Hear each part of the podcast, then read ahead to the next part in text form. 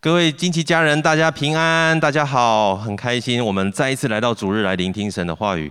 那在二月份整个系列呢，我们谈到关于爱的议题。那么在前几周呢，以文哥跟融合哥带给我们的讯息是新年快乐的三个理由。再者呢，自由自在的爱，让我们可以在爱里面享受真自由。再来，身上带着爱的记号，我们每个蒙爱的人身上都带着爱的记号。那么第四周呢，我们要进入到的主题是真诚的爱。所以，首先我们一起来读本周的这个主题经文，一起来念这段经文，一起来，请你看父赐给我们是何等的慈爱，使我们得称为神的儿女，我们也真是他的儿女。世人所以不认识我们，是因未曾认识他。亲爱的弟兄啊，我们现在是神的儿女，将来如何还未显明，但我们知道主若显现，我们必要向他。因为必得见他的真体，我们再一次来祷告，主耶稣，谢谢你赐给我们宝贵的话语，让我们知道你对我们的爱是何等的美好，是何等的全备，让我们得称为你的儿女。我们也真的是儿你的儿女。世人们虽然不认识我们，因为他们没有见过你，但是他透过我们彼此相爱，他就认出神你在我们身上了。主耶稣，谢谢你给我们这么样的一个祝福跟应许。我们再次将荣耀颂赞都归给你。祷告奉靠耶稣基督的名，阿门。所以，我们进入到第四周，我们要谈谈真诚的爱。大家看到这个标题的时候，有没有想到一个问题？就是爱不就是爱吗？为什么爱的前面还要再加上真诚这两个字呢？难道难道在这个世界上有不真诚的爱吗？有没有一种可能，就是当我们想要爱人、想要行出爱的行行动的时候，我们所做的行为和我们所宣称的其实是有出入的？在这个呃二月份的系列，我们就着约翰一书来探索关于爱。在约翰一书一开始就说了这段经文，由我来念给大家听啊。在约翰一书第一章第五节到第六节是这么说的：他说，神就是光，在他毫无黑暗。这是我们从主所听见又报给你们的信息。我们若说是与神相交，却仍在黑暗里行，就是说谎话，不行真理了。说谎话不行真理，就代表失去真实的意义了。在耶稣那个时代啊，有一群人，他们宣称他们非常的爱神，他们常常在大街小巷大声的来宣读神的话语，大声的来祷告，甚至他们把神的话语系在他们的颈项，然后呢，佩戴在他们的额头上，还有在他们的手上。但是呢，他们所做出来的行为却常常让人们觉得很困惑，因为所说的跟所做的常有出入。这一群人呢，耶稣常常责备他们。这一群人叫做法利赛人。在马太福音二十三章二十三节是这么说的：他说道：“你们这假冒为善的文士和法利赛人有祸了！你们将薄荷、茴香、芹菜献上十分之一，那律法上更重要的事就是公义、怜悯、信实，反倒不行了。”法利赛人他们敬拜神、敬畏神是用宗教仪式，而不是用心灵和诚实。所以耶稣常常责备他们是假冒为善的人，所以他们有爱的动机，但是他们不见得能够行出真诚的爱。真诚在字典当里面呢的意思叫做真实跟诚恳。就约翰他所写出来的是行在真理里，如果不在真理里，失去了真实跟诚恳，那么就成了虚假，成了虚伪。所以我们不禁要问：那当爱失去了真诚，那这爱还算是爱呢？还算是爱吗？或者说我们在一段关系当中，我们到底要如何来分辨真诚的爱啊？或者是没有真诚的爱，还是我们口头上有提到“爱”这个字就足够了呢？那前一阵子查了一下，台湾呢曾经有个机构做了一个调查，在台湾人日常生活当中排名前三名充满压力的爱，在家人这个平台上面呢，他提到说啊，家人就是要相爱呀，你怎么可以这么样计较？是我爱不够你了，是我爱不够，我没有教好你，一切都是我的错。我这么做都是出于爱你，你知道吗？这个是在家人排名前三名，在夫妻跟情侣呢，第一名是我这么爱你，你怎么可以这样子呢？这段关系都只有我在付出爱呀，你今天不处理，那么就是不爱我了。在朋友当中，我们当然不会这么直白的说出爱，但是也把这个爱的意味呢涵盖在字句里头。也许会提到说，我都把你当最好的朋友，耶，你是我的拜把兄弟，耶，都是朋友，帮一下会怎样呢？你到底是不是朋友啊？有没有义气啊？在亲密关系当中呢，常常有人呢以爱之名呢来行挟持之实哈。当他情绪上来一失控，然后他就说，因为只因为我太在乎你，或者是大力甩门，然后告诉你说，我必须要这样子宣泄情绪，否则我不知道该怎么办。或者是一巴掌打在你身上之后，马上就满脸忧愁的跟你讲说：“啊，真对不起啊，不好意思，我不是故意的，我真是太害怕会失去你，所以请你原谅我。我之所以会这样，就是因为太在乎你。”当遇到对方这么说的时候，常常让人家觉得哑口无言，甚至当你不知道该怎么说的时候，他还会说：“你看吧，你都说不出话来。”你还跟我告诉我，你说你爱我，真不知道你的爱到哪里去了，只会在嘴上说。这种感觉好像你的脖子被掐住，说不出话来，然后他又逼着你要说出话来，哑口无言的感觉非常的不舒服。我们再次回到“真诚”这个词，当我们说到真诚的时候，往往我们会收到更多延伸的意思。这个意思是什么呢？就是说，当跟对方相处的时候，我不想刻意做任何事情。我要畅所欲言，我要做我自己，也因此常常会听到有人这么说：如果你对我够真诚，你就要让我做我自己；否则你就是不够真诚。再更强烈一点，如果你真的爱我，你就要让我做我自己，让我畅所欲言；否则你就是不够爱我。这个世界不断地强调个人主义，让人高高举起“我”这个字。如果你没有举起来，旁边还有会有人顶你，赶快把。你的我举起来，所以呢，这个我被高高举起的时候，代表是请以我的需要为中心，请以我现在所需要的为中心。稍有一点不让让对方不以我为中心的话，那么就是贴上这个不尊重、不关心，然后就是没有爱。特别是在谈恋爱的人当中啊，有时候当事者本来没有这个意思，但是旁边人常常跟他提醒说，如果对方爱你。他就是关心，知道你所有的感受，所以这个人原本不以为意的时候，听了大家这么一说，开始早上确认，中午确认，晚上确认，睡觉前再确认一次，带给对方极大的压力。某种角度来说，这种行为啊，跟一个孩子他跟父母哭闹说：“你今天不给我玩具，我就不我就不停止哭泣，我就不停止在地上耍赖。”其实这样的行为模式的背后，其实是非常相似的。简单来说，就是单单为了得着自己想要的某种东西，毫无预警，然后没有说明的前提之下呢，让对方啊、就是感受到压力，透过耍赖、依附，然后情绪辖制的方式，要得到自己所需要的。通常这样的行为啊，只要试过一次有用，那么接下来呢，就会不断的在变本加厉，不断的加码上去，而且范围会不断的一直扩大。而被耍赖、被依附、被情绪勒索的这一方呢，则是情绪压力越来越大。每一次想到跟他对话的时候，好像那过去的场景就不断的涌现而出，心中就有一种想要逃避、想要躲藏的这种想法。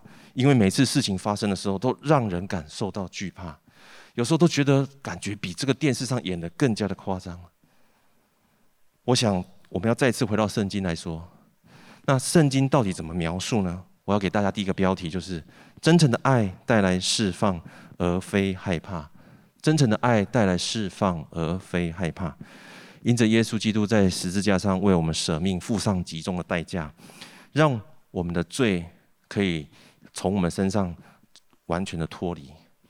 而且耶稣基督战胜了死亡，使我们脱离罪的辖制、羞愧，还有罪所带来的死亡。使我们得着真正的释放。我们一起来读下一段经文，在约翰一书第四章十八节，一起来，请。爱里没有惧怕，爱既完全，就把惧怕除去，因为惧怕里含着刑罚。惧怕的人在爱里未得完全。回到我们刚刚所谈的日常的人际关系当中，其实你用心观察，你会发现在那些勒索或者是耍赖、情绪依附的人身上。其实你会观察到他们身上有一种极深的恐惧，他们害怕什么呢？他们害怕他们一个人独处，他们害怕没有人关心，他们害怕没有人真正的爱他们，所以他们必须先发制人，先抓住你，然后先依附在你的身上，试着从你还没开口、你还没行动之前，就从你身上拿取他所需要的，就是你的承诺。他要你承诺，你关心他，你爱他，你真的是在乎他。而当他这么做的时候，他才能够感受到他真正的被爱。坦白说，我们每个人面对这样的处境的时候，我们实在是给不出这样的爱，因为我们知道他真身、他内心里面所想要的，比他口里面说出来还要多很多。而当我们给不出我们所没有的，或者是我们被逼着一定要给出我们所没有的时候，我们心中有很大的压力，有很大的焦虑，因为我们给不出我们所没有的。耶稣知道我们的这样的状况，我们给不出的，神有；我们所需要的，他手中他有，他愿意。来填满我们每个人内心的需要，而且他不单满足我们内心最深层的需要，更是他把我们肩头上的这个压力完全的释放。无论是这个被耍赖，然后被依附、被情绪挟制这一方，或者是挟制人、勒索人，或者是依附人这一方，他们内心都存在着某种恐程度的恐惧。耶稣基督都要完全释放两方他们内心深处的恐惧跟惧怕。所以我们跟我们自己说，耶稣必挪走你内心的惧怕。我要给大家下一个张 PPT，这张 PPT 说到，真诚的爱使我们爱人原来的样子，爱他的优点，也爱他的缺点，不会因为爱他就施压对方，变成自己所希望的样子。在圣经约翰一书这边，对于耶稣的爱描绘得非常的深入。他提到，爱里没有惧怕，爱既完全，就把惧怕除去。约翰是十二位使徒当中唯一活到年老的门徒。这十二位门徒呢，跟着耶稣一起走过许多的大街小巷，看着耶稣所行的许多的神迹，看着耶稣坐在他们身上的，也看见耶稣的复活，也明白耶稣为他们所付上一切的重价。所以，这是十二位使徒呢。当他们在面对他们在服侍、在工作上面，他们的一些重担、孤单，还有这些被人的挑衅、被逼迫，然后甚至被面对死亡的时候，特别是老约翰呢，他看着他其他的伙伴一个一个一个死去的时候，他心中难道没有冲击吗？但是，没有什么能够隔绝他们与神、他们与耶稣之间的爱，以至于。他们在面对这样处境的时候，他们依然是怎样勇敢为耶稣做见证？这全都是因为耶稣所附上炙热真诚的爱的缘故。这份力量释放他们心中的恐惧跟惧怕，让他们可以来面对这样的挑战。所以再次回到我们刚刚所读的这段经文：爱里没有惧怕，爱既完全，就把惧怕除去。真诚的爱。使我们从被情感的勒索当中得着释放，也从这死亡的恐惧当中得着释放。也许你会说，我们现在已经脱离这个彼此依附、彼此耍赖、彼此情绪挟制的这个阶段，你们已经往下一个阶段前去了。那下一个阶段就是，毕竟在人生的旅程旅程当中，在关系当中，你们必须一起去完成一件事情，或形成一个共识，或者是一起朝着某一个方向一起来前进。这时候，下一个挑战就会出现了。这个挑战是什么呢？那我们要听谁的？到底是要听男生非常厉害、擅长的分析力，还是听女生他们与生俱来的直觉力呢？还是成功经验的人说话说了算呢？或者是抽签猜拳？到底要怎么样做呢？或者是另外一种做法，就是那干脆你走你的阳关道，我走我的独木桥，我们各有一方，然后各自都不要互相干扰。我们来看。那在圣经当中，他怎么说？我要给大家第二个标题，就是真诚的爱带来合一，而非统一。真诚的爱带来合一，而非统一。相爱的人会不会吵架？当然会啊！人一接近，关系一深，难免就会有摩擦，然后难免就会有难处。这好比这个牙齿，你在咀嚼的时候，难免会咬到舌头，不是吗？但是就是因为会咬到，所以代表你们的关系非常的亲近，代表你们是连接在一起，不是吗？许多人来到教会，他们并不是因为亲眼看见耶稣，亲眼看见神，而是他们看见有一群人，他们非亲非故，但是他们却愿意彼此相爱，所以他们来到教会。我们再次回到圣经，在约翰一书第四章十二节到十三节，一起来读这段经文，一起来请。从来没有人见过神。我们若彼此相爱，神就住在我们里面，爱他的心在我们里面得以完全了。神将他的灵赐给我们，从此就知道我们是住在他里面，他也住在我们里面了。耶稣说的彼此相爱到底是什么呢？我们的确会有冲突，我们会有差异，因为我们本来就是天生就是不一样。即使是双胞胎，你也会发现他们两个差异很大，所以我们意见一定会不合。然后呢，我们一定会吵架，但是会意见不合，会吵架，但是我们仍然愿意在一起，然后一起愿意面对相同的方向跟目标，一起来寻求突破，那么才能够呈现出真诚爱，不是吗？或许你会说，那我们每个人都有差异，看法也都不一样，那么我可以用统一的方式吗？好，只听我说，我们就这么办了。你会用这种方式来让大家感受到彼此合一吗？没有办法的。我们来看看耶稣他怎么教我们要如何来合一。耶稣在我们做罪人的时候，他就降世来到这个世界。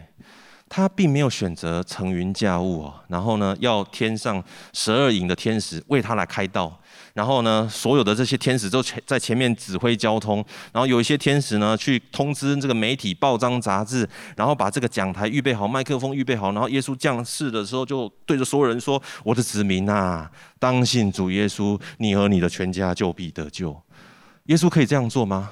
当然可以啊，他是创造世界宇宙万有的神诶。哪有他做不到的？但是他的选择是什么？他的选择是顺服天父的旨意，他降世成为一个婴孩。一个婴孩代表什么意思？代表什么都不能。难道说接生婆在这个接生耶稣从玛利亚的腹中出来的时候，那个小孩子一出来的瞬间，当然要打屁股让他哭？难道耶稣第一句话是睁开眼睛对玛利亚说：“玛利亚？”我是永生神的儿子耶稣，那位弥赛亚，请好好的养育我。他会这样说吗？没有。耶稣出生的第一句话，跟所有的婴孩一样，就是哭。哇哦，就是哭。所以耶稣经历所有小孩子成长过程当中会经历的痛苦。他一样要工作，他是工作是木匠。他一样有社会新鲜人所遇到这个适应的这个挑战跟困难都有。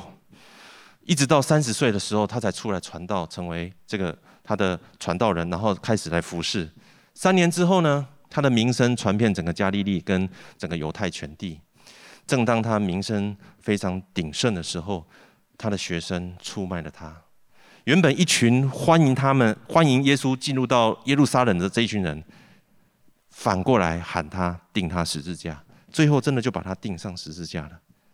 试想，一位全能的神，有需要做的这么憋屈吗？难道不能大手一挥，全部把所有的这些东西全部 reset 吗？我们自己的电脑宕机、手机宕机、iPad 宕机的时候，我们会怎么办？我们就是 reset，不是吗？回到原厂设定，一切就搞定了，不是吗？但因着耶稣对我们真诚的爱，他亲自进入到我们中间。他来经历我们每个人所经历的成长过程当中，无论是内心或者是身体上面的这些的受伤跟挑战，他都经历过流血、受伤、被挑衅、被逼迫、被藐视、被出卖，最后用最最最最最羞辱的方式死在十字架上。他是创造宇宙世界万有的君王，哎，竟然没有国葬，不要说国葬啊，连基本一个有尊严的葬礼都没有。以华人的角度来说的话，这个就说死得非常难看。世上没有一个人可以跟耶稣说：“你不懂，因为你没有经历我所经历的，所以你不了解。”没有一个人可以这么说，因为耶稣会回答你：“你所经历的，我都经历过。”耶稣用他最真实的行动来呈现他对我们最最最最真诚的爱。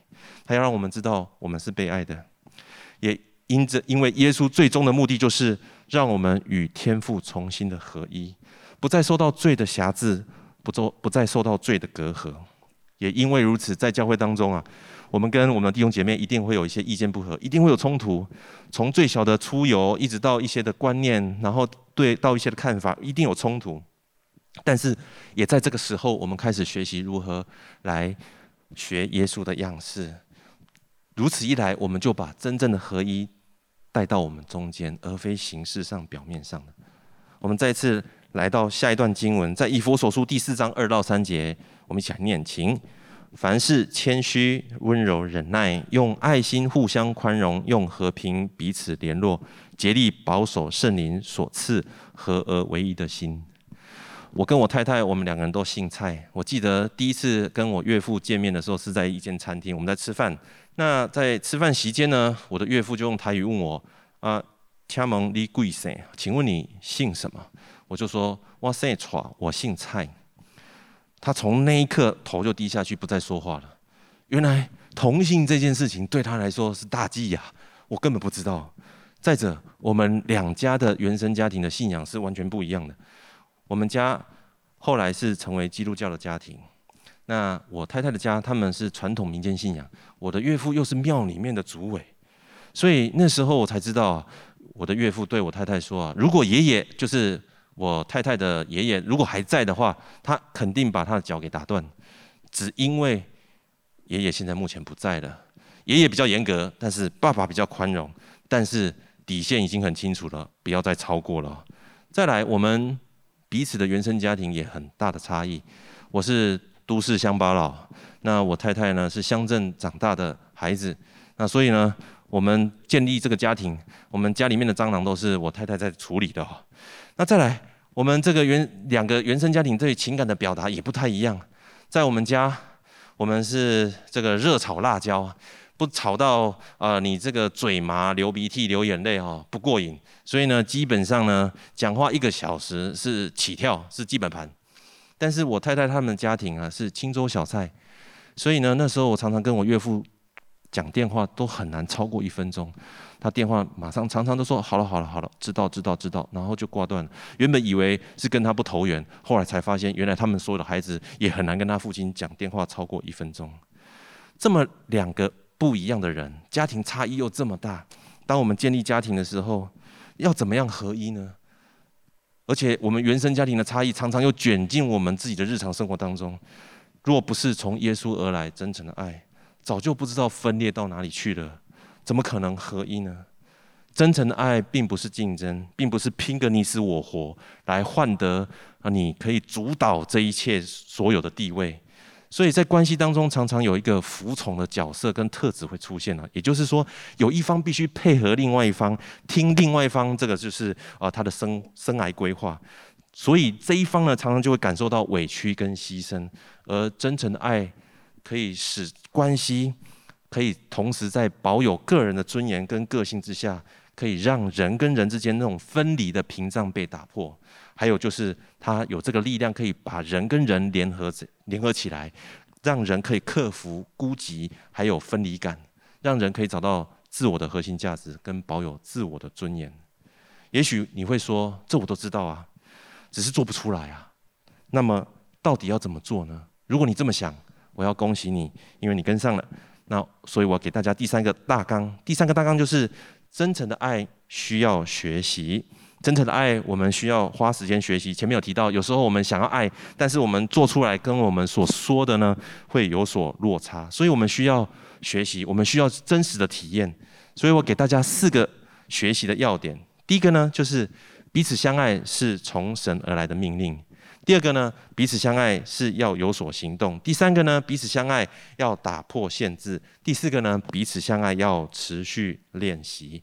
那首先，我们来看看第一个，彼此相爱是神的命令，在圣经当中这么说：神的命令就是叫我们信他儿子耶稣基督的名，且照他所赐给我们的命令彼此相爱。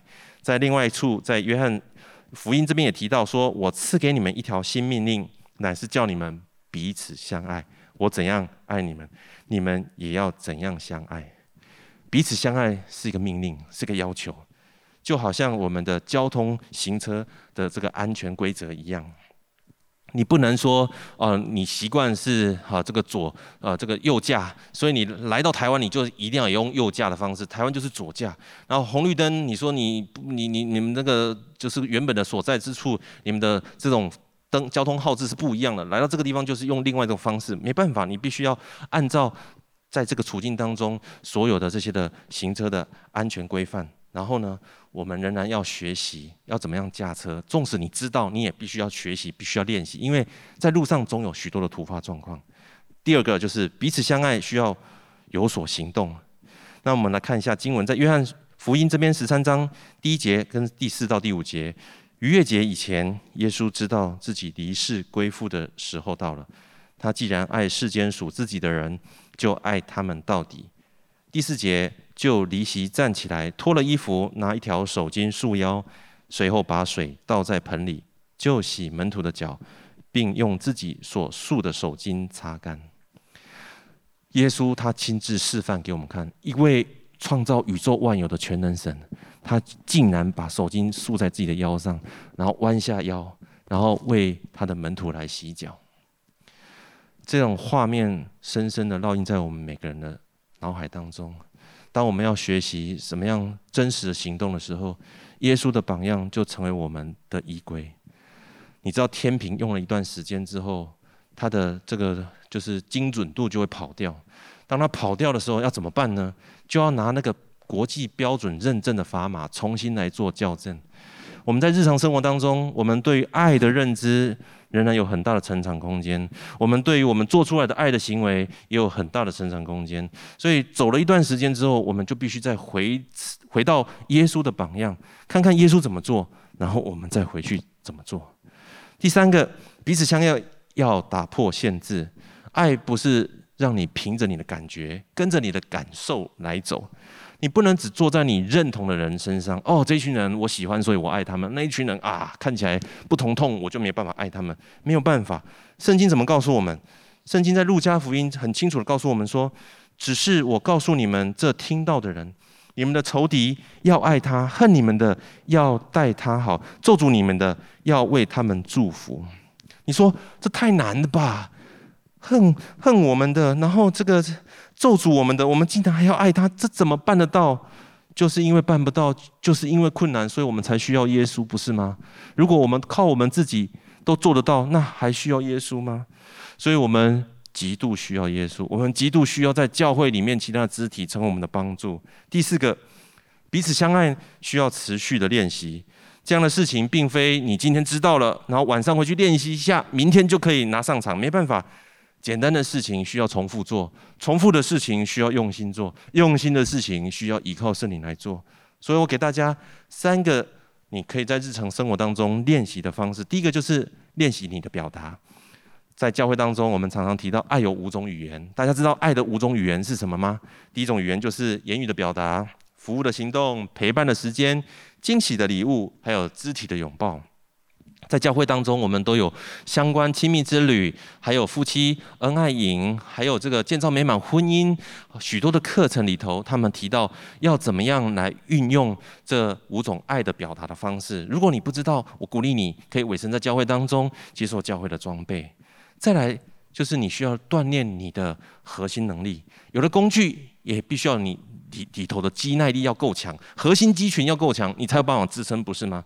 那第一个就是你需要勇敢力，面对要在爱里说诚实话，哎，这个很挑战哎，我说出来会不会伤害他？那他生气的时候我该怎么办呢？所以对自己，我能不能用爱心说诚实话？然后给别人是不是有可以说诚实话的空间，让他可以说出来？当他说出来的时候，不是马上眉头就一皱，让别人也就不敢说话了。再来，我们需要分辨力，我们需要分辨。在恰合适的时间、合适的地点，对合正确的人来说话，而不是在不正确的场合，然后说不正确的话。就如同圣经所说的，“金苹果落在银子银银网子里面，是恰到好处。”再来第三个是恒毅力，你是不是已经做过一次了？做过一次就够了吗？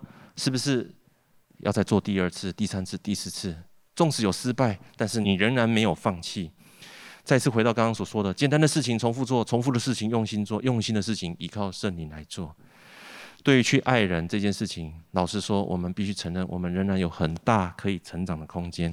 在友情如此，在亲情，在教会当中更是如此。真诚的爱人真的不是那么容易的。但是当我们穿越受伤跟心碎的时候，当我们穿越这个外层这种感受进入到内里的时候，我们会看见。在背后那一颗真、真诚、真挚、热情、真诚的心，那也许我们就更加的接近爱的真谛，不是吗？圣经怎么描述爱的真谛呢？我我来念给大家听，在经文上是这么说的：爱是恒久忍耐，又有恩慈；爱是不嫉妒，爱是不自夸，不张狂，不做害羞的事，不求自己的益处，不轻易发怒，不计算人的恶，不喜欢不义，只喜欢真理。凡事包容，凡事相信，凡事盼望，凡事忍耐。爱是永不止息。前面刚刚有提到，在我的原生家庭和我太太的原生家庭之间差异是很大的。我太太的家庭，他们情感表达是清粥小菜，在我们家呢是热炒辣椒。所以在我的家庭成长记忆当中呢，彼此过招，呼呼躲来躲去，马上回回击，这个东西是我们的本能。所以呵呵哈嘿，快使用双节棍，这对我们来说是小菜一碟啊，都到骨子里头去了。但是在别人的眼中，难免是叹为惊人。有一次，为着某种某一些事情呢，那我们在处理家里的事情的时候，我在跟我的阿姨通电话。我妈妈的妹妹，我的阿姨呢，就告诉我，突然间就问我说：“明瑞啊，你们家这么会吵，怎么吵了这么多年还没吵散呢？”也许在当下，我会觉得说：“哎呦，我也不，这也不是我愿意的啊。”但是在后来，我发现一件很重要的，呃，这个事实就是，我真要说，真的有神。因为就如同经文所说的一样，神爱我们的心，我们知道也信。神就是爱，住在爱里面的就是住在神里面，神也住在他的里面。我们全家人能做、能够选择的，就是相信神，并且勇敢的继续向前进。这是一个意志的选择，不是凭着感觉。我知道我们每一个人如今看到都是局部的，有一天。我们真的能够完全的进到耶稣的面前，与耶稣面对面的时候，我们就能够全备的知道真诚的爱。所以，当我们更多认识神、经历神、浸泡在神的话语的的时候呢，我们就仿佛在跟神面对面一样。那那个时候，我们就能够很清楚的看清楚自己了。这时候，我们会突然发现，哇哦！我们看着镜中的自己，也就是从神而来的反照的时候，我们会说，哇，我竟然是跟神越来越像了。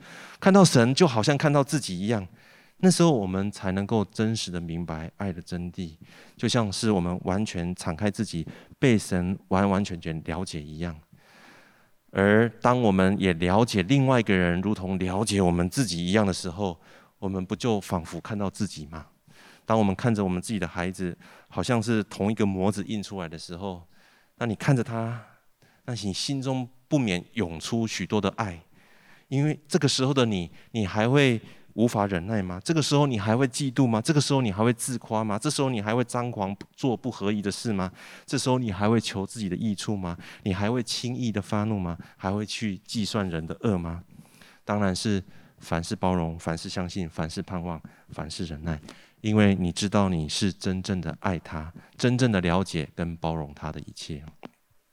哥林多后书有一段经文讲到，我们众人既然敞着脸得以看见主的荣光，好像从镜子里反照，就变成主的形状，荣上加荣，如同从主的灵变成的。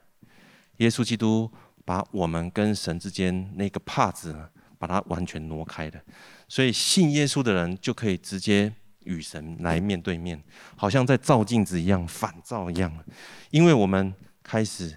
照着神的这个样子呢，然后我们就开始渐渐的变得跟他一模一样了。我们渐渐的改变，是因为神的灵，他一天一天的改变我们。试想，当有一天我们都跟主长得很像的时候，耶稣基督永恒的爱也就在我们里面了。于是乎，我们就住在神的里面，神也住在我们里面了。好不好？跟我们自己说，神的爱在我里面，神的爱在我里面。这位神是永恒的神。当然，为我们所预备的爱也是恒久、永远不改变的爱，也是永不止息的爱。也许你曾经听过一句话，这句话是这么说的：“不在乎天长地久，只在乎曾经拥有。”我认为一个人他会说出这样的话，是因为他并不清楚有永恒的存在，他不明白永恒是什么，所以因此他只能这么说。而对我来说，我在乎天长地久，且从曾经拥有开始。我们一起来祷告，我们一起闭上眼睛来祷告。我想透过今天啊、呃，神对我们每个人说话的同时，神要来医治恢复我们每一位家人。无论你在全球哪一个国家、哪一个城市，只要你来到神的面前，在来到耶稣的面前，你来寻求他，神要将他真诚的爱倾倒在你的身上。我领受到在我们线上许多的晋级教会的家人，好像有一些人，你在过去的人生的当中，你是属于被依附、被依赖、被情绪勒索的人。过去这段时间，你非常厌倦这样的模式，你好想转换，你好想脱离这样子的一个行为模式。我深信，当你今天听到这个讯息的时候，你知道耶稣能够给你所需要的，耶稣能够让你从惧怕当中得以释放。所以我要为你来祷告。第二种人，好像你过去在你的人生的旅程当中，你是属于那种依附人，你需要抓住一个人，你需要在一个人身上取得你所需要的，你需要不断的跟他要，跟他索取，你发觉你停不下来，可是你也不知道你该怎么停下来，只好不断的把这个强度不断的加强，一直不断的提升，因为似乎这是你眼前唯一可以做的方式。我也要为你来祷告。你不用再这么疲累的去索取，你不用再这么样疲累的去讨爱，神要将他无尽的爱倾倒在你的身上。我要为你来祷告。第三种人是，你在寻找合一，你在你在你想要离开那种你输我赢的这种局面。常常在关系当中，你觉得如果大家不认同你，然后大家不跟着你，就是不爱你，所以你常常会想要用你自己的方式去把大家统一起来。我觉得神要释放你心中这样的一个限制，让你在神的爱当中，首先先跟神来合一，你就能够跟人来合一。另外，我要为第四种人来祷告，好像在我们当中有些人，你现在过得非常好，你不想再往前了，因为你觉得现在的状态非常的舒服，你觉得很满意。现在如果再继续往前，你会觉得疲累。但我觉得神今天要对你发出一个邀请，他邀请你抬起头来看看他。好像当你抬起头来看见神的时候，你看见神对你无尽的爱，然后看见神对你那样子的呃心意的时候，你就有了力量可以继续来向前进。这份力量你不用跑到深山里面去，你也不用跑到某个仙境里面去，你也不用跑到大老远的一个国家去体验什么的。你现在只需要在你的位置上面，在你所处的环境当中，你抬起头来看看耶稣。好像神就要将他无尽的爱，那真诚的爱倾倒在你的身上，让你有力量可以继续来向前。我要为所有这四种我们领受的人来祷告，圣愿主将他真诚真挚的爱倾倒在你的身上，让你在此时此刻你抬起头来仰望神的时候，有一股暖流就从你的腹中要涌现而出，成为你的力量，也成为你的支持，也成为你的依靠，让你有办法继续来向前进。在我们当中，也许你是第一次来到我们教会，你是第一次啊、呃、来到我们的线上的主日。过去你听过耶稣，但是你不是非常的明白。那么我要邀请你，如果你还没有啊、就是认识这位神，你还觉得这位神跟你离你很远，那么我要对你做出一个邀请。我想邀请你，这时候跟我一起来祷告。我祷告一句，你祷告一句，深信神要带领你回到他的家的。回到他的爱的当中，让你被滋润，让你重新得着力量。亲爱的耶稣，我承认你是真神，我要邀请你成为我生命的主人。我承认过去得罪你的一切事，从今以后，我在一切事上认定你。求你指引我的人生，奉耶稣基督的名祷告，阿门。我要恭喜你，如果你刚刚跟着我一起做这样的一个祷告，我相信耶稣基督的真诚的爱、炙热的爱已在你的生命当中。耶稣基督要成为你生命的主，让你啊。邀请你继续委身在教会当中，委身在小组当中，让教会来装备建造你的生命，让你可以成为神国度极有影响力的神国度的儿女。